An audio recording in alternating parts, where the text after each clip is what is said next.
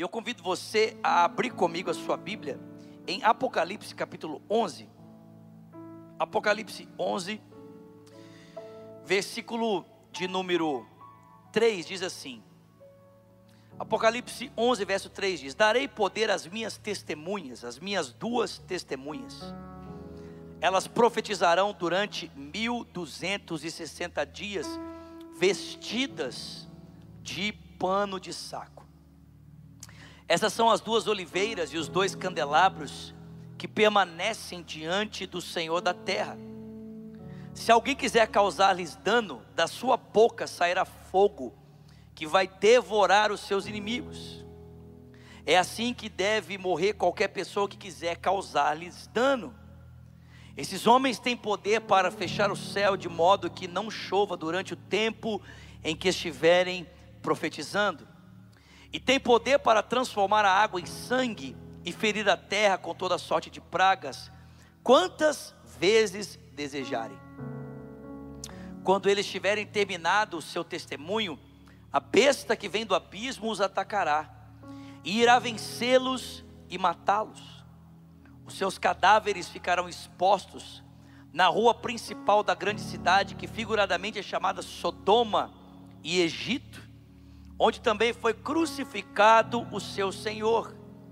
Durante três dias e meio, gente de todos os povos, tribos, línguas e nações contemplarão os seus cadáveres e não vão permitir que sejam sepultados. Os habitantes da terra se alegrarão por causa deles e festejarão, enviando presentes uns aos outros, porque esses dois profetas estavam atormentando os habitantes da terra. Mas depois de três dias e meio entrou neles um sopro de vida da parte de Deus, e eles ficaram em pé e grande terror tomou conta daqueles que o viram. Então eles ouviram uma forte voz dos céus que lhes disse: Subam para cá. E eles subiram para os céus em uma nuvem, enquanto os seus inimigos os olhavam. Existe uma parte da igreja que entende essas duas testemunhas como se fosse Moisés e Elias, ou quem sabe Elias e Enoque.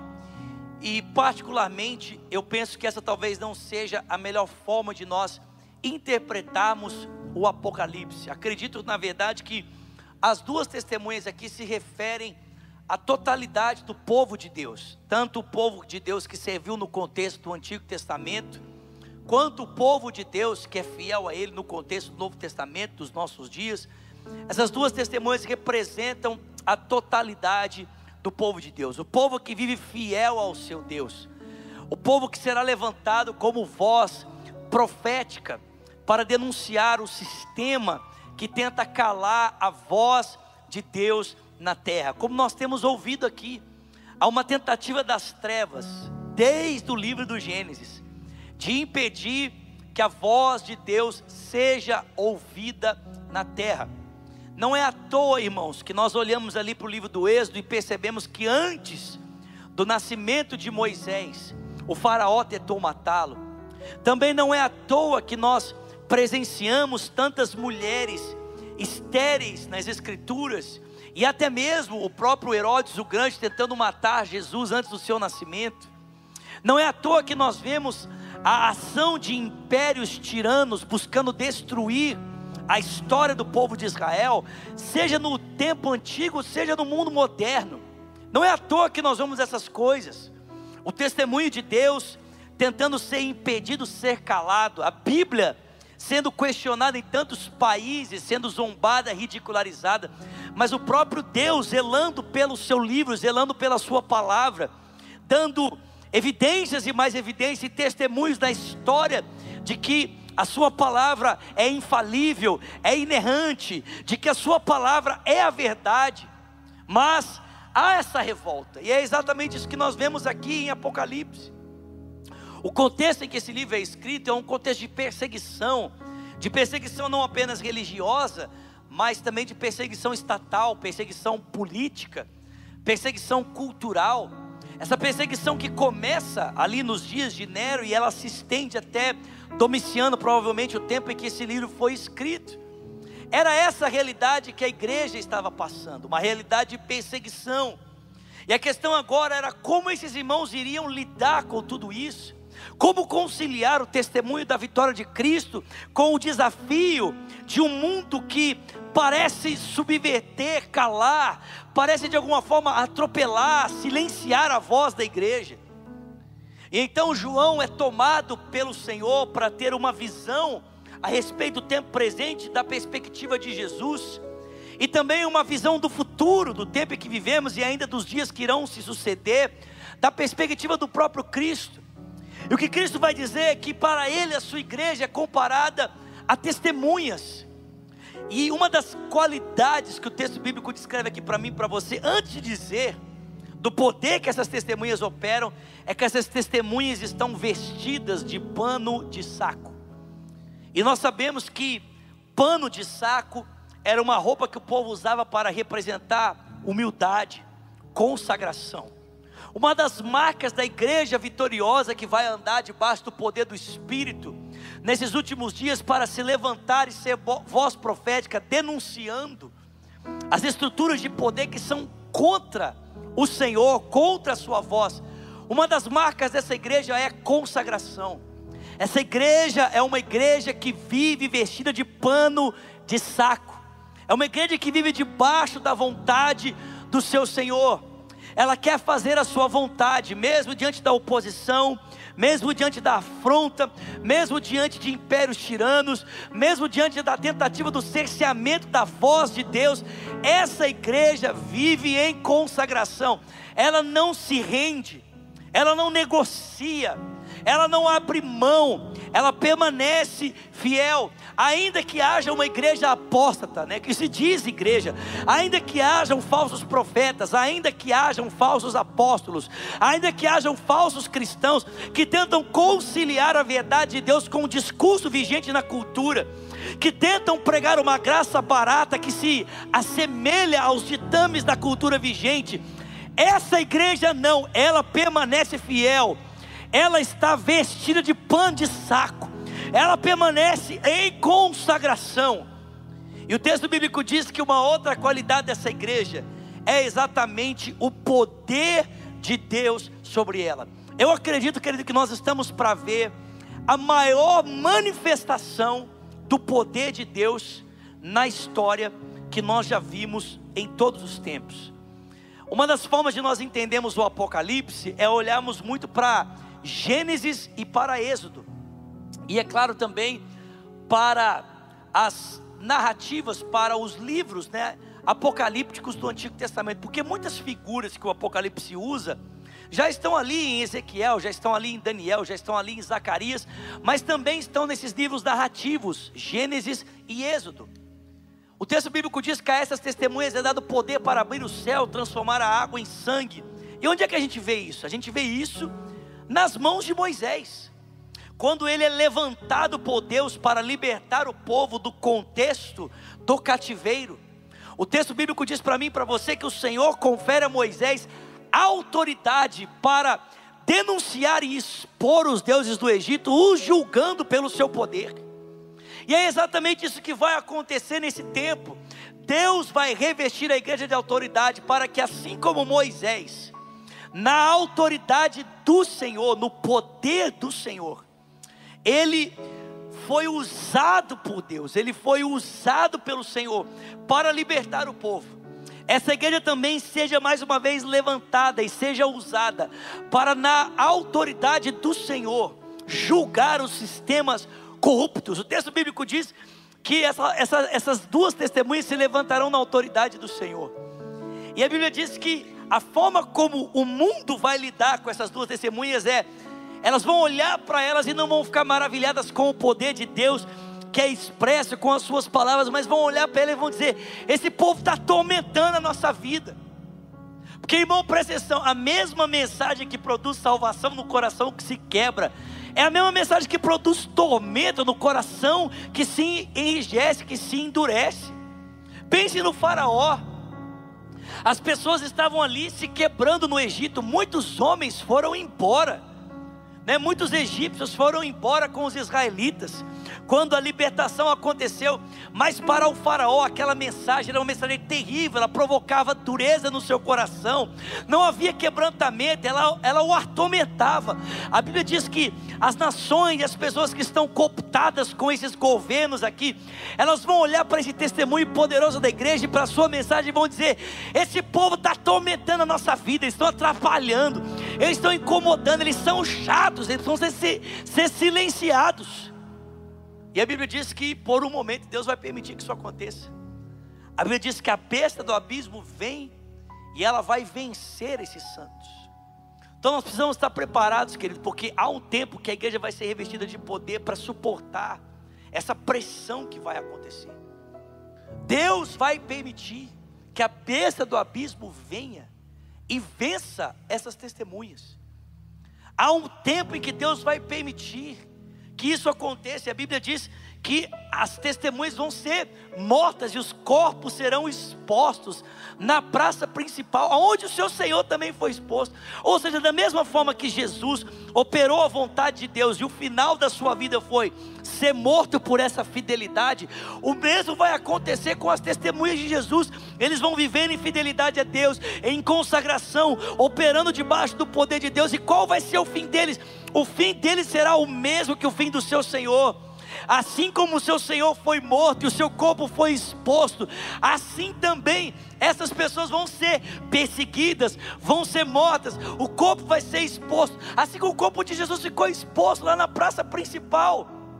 Ficou exposto ali no Gólgota e as pessoas passavam, ridicularizavam, zombavam, o cuspiam e diziam: "Desce daí! Vamos crer no Senhor". Assim também vão acontecer com as suas testemunhas. A Bíblia diz que quando, pelo poder né, da besta, essas testemunhas forem mortas, as nações da terra vão ficar felizes. Elas não vão se entristecer, não. Não vão dizer assim, poxa vida, cadê os crentes? Aqueles homens e aquelas mulheres que faziam a vontade de Deus, que operavam maravilhas. Não, a Bíblia diz que a terra vai fazer festa, as pessoas vão trocar presentes, vai parecer Natal. Vai ser uma alegria quando a voz for silenciada quando não houver mais nenhum tipo de, de gente pregando uma mensagem que nos incomoda, oh maravilha, que bênção, as pessoas vão dizer. Mas a Bíblia diz que depois de um tempo, o sopro do Senhor vai vir sobre eles, e eles serão ressuscitados, para que eles possam reinar com Cristo para sempre. É isso que eu e você precisamos entender. O sistema desse mundo, que aqui é chamado de Egito, chamado de Babilônia em Apocalipse, a gente sabe que a Babilônia não existia, a perseguição estava se dando por Roma, mas é um sistema, e esse sistema que estava lá atrás, ele parece estar ressuscitando hoje. Esse demônio que foi vencido lá atrás e foi silenciado pelo poder profético da igreja, ele está ressuscitando hoje. E mais uma vez nós sabemos que o Senhor Jesus irá vencê-lo na sua volta. Mas enquanto nós aguardamos esse tempo em que o Senhor vai vencer, irmãos, nós precisamos estar vestidos de pano de saco. Precisamos estar vivendo uma vida de consagração. Precisamos estar vivendo uma vida de entrega para que o poder de Deus venha sobre nós, para que nós tenhamos autoridade para profetizar em nome do Senhor, denunciando estruturas que vão contra a vontade de Deus, mesmo que isso custe dor, perseguição, mesmo que isso custe a tentativa dos sistemas desse mundo de cessear e tentar calar a nossa voz, nós precisamos nos levantar, porque querido, preste atenção mesmo que a nossa vida seja ceifada, como disse o pastor André aqui algumas semanas atrás, meu irmão, podem tirar a nossa vida, podem tirar a nossa cabeça, mas nós já demos o nosso coração para uma outra pessoa. Eles podem até ter a nossa cabeça, mas nunca terão o nosso coração, porque o nosso coração já foi dado para o nosso Senhor. Viva em fidelidade, viva em retidão, viva para a glória de Deus. É verdade, nossa mensagem incomoda, é verdade, nossa vida incomoda. Paulo diz que que nós somos para alguns como cheiro de vida para aqueles que estão vivos e de morte para aqueles que estão mortos. Ou seja, enquanto vivemos e exalamos o bom perfume de Cristo, algumas pessoas sentem o cheiro de Cristo em nós e lembram: Poxa, eu estou vivo, Jesus me salvou. Mas outros, ao sentirem o cheiro de Cristo em nós, se lembram: Eu estou morto, eu estou perdido, e isso incomoda. Mas independente do incômodo, independente né, da pressão, independente do constrangimento que possamos causar com a nossa vida e a nossa mensagem, vivamos em fidelidade ao nosso Senhor, vivamos em retidão ao nosso Senhor sendo testemunhas fiéis, vestidas de pano de saco, vivendo no poder do Espírito Santo, confiando a nossa vida ao Senhor, mesmo que isso custe a nossa vida, mesmo que isso custe a nossa integridade física, para a honra e para a glória do nome do nosso Senhor Jesus Cristo. Feche os seus olhos, levante suas mãos ao Senhor, nós vamos orar nessa hora. Eu quero orar com você, eu quero orar por você, não apenas para que você seja revestido de poder, mas para que também na autoridade do nome de Jesus você viva essa dinâmica do poder do Espírito tocando a sua vida, tocando a sua casa, tocando a sua família, não apenas respondendo às suas necessidades, mas para que em nome de Jesus, em nome de Jesus, você também possa ser um instrumento de Deus para tocar a vida de tantos que carecem e precisam conhecer quem é Jesus, o poder do Espírito Santo através da minha vida e através da sua vida. Pai, em nome de Jesus, nós levantamos a nossa voz nesse dia. E nós clamamos: venha sobre nós o teu espírito, venha sobre nós o teu poder, como o Senhor revestiu Ó Deus, essas duas testemunhas, o Senhor revestiu a igreja do passado, como o Senhor revestiu, ó Deus, a Moisés com o teu poder, como o Senhor revestiu os profetas do Antigo Testamento, reveste-nos também agora, nós, como voz profética do teu Espírito, para que possamos fazer nesse tempo, para que possamos fazer nesses dias a tua vontade para a honra e para a glória do nome do Senhor, para que possamos, ó Deus, nos levantar e falar a tua palavra no poder e na autoridade no teu nome, vivenciando essa dinâmica de milagres e sendo, Senhor, instrumento do Senhor para levar adiante essa dinâmica de poder, de vida, de graça do Espírito Santo para outras pessoas. Mesmo, Deus, que os sistemas desse mundo se levantem, mesmo que tentem cessear, cessear e calar a nossa voz, mesmo que haja pressão, repressão, tentativa de censura, Pai, nos levantaremos viveremos o teu querer, viveremos a tua vontade, para a glória do teu poderoso nome, em o nome do teu filho Jesus Cristo, empodera a tua igreja. Aqui em Orlando e espalhada em toda a terra, onde houver um cristão conectado conosco nesse momento, venha sobre eles sopro de vida, levanta aqueles que já estão morrendo na sua fé, aqueles que já estão padecendo, Senhor, pelas pressões desse mundo, sopra sobre eles fôlego de vida nessa hora, sopra sobre eles esperança, vida nova, ressurreição, para a glória do teu poderoso nome.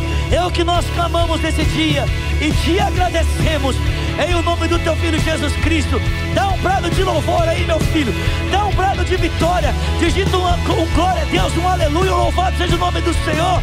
Vamos para cima, compacto. Vamos para cima, Lagoinha. Aleluia. Aleluia.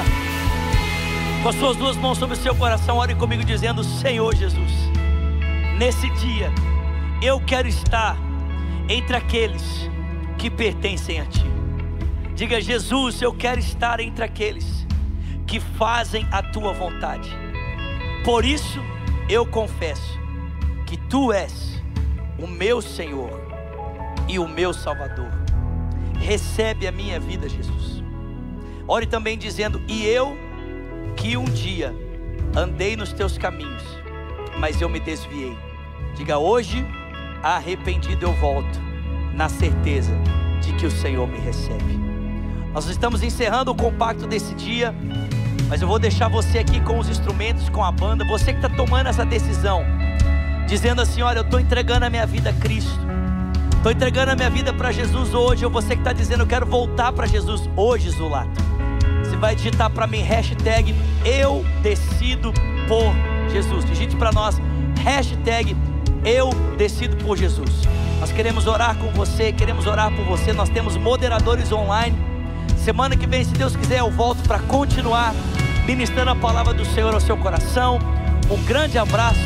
Deus te abençoe. Vamos para cima, vamos fazer a vontade de Jesus. Maravilha. Glória a Deus.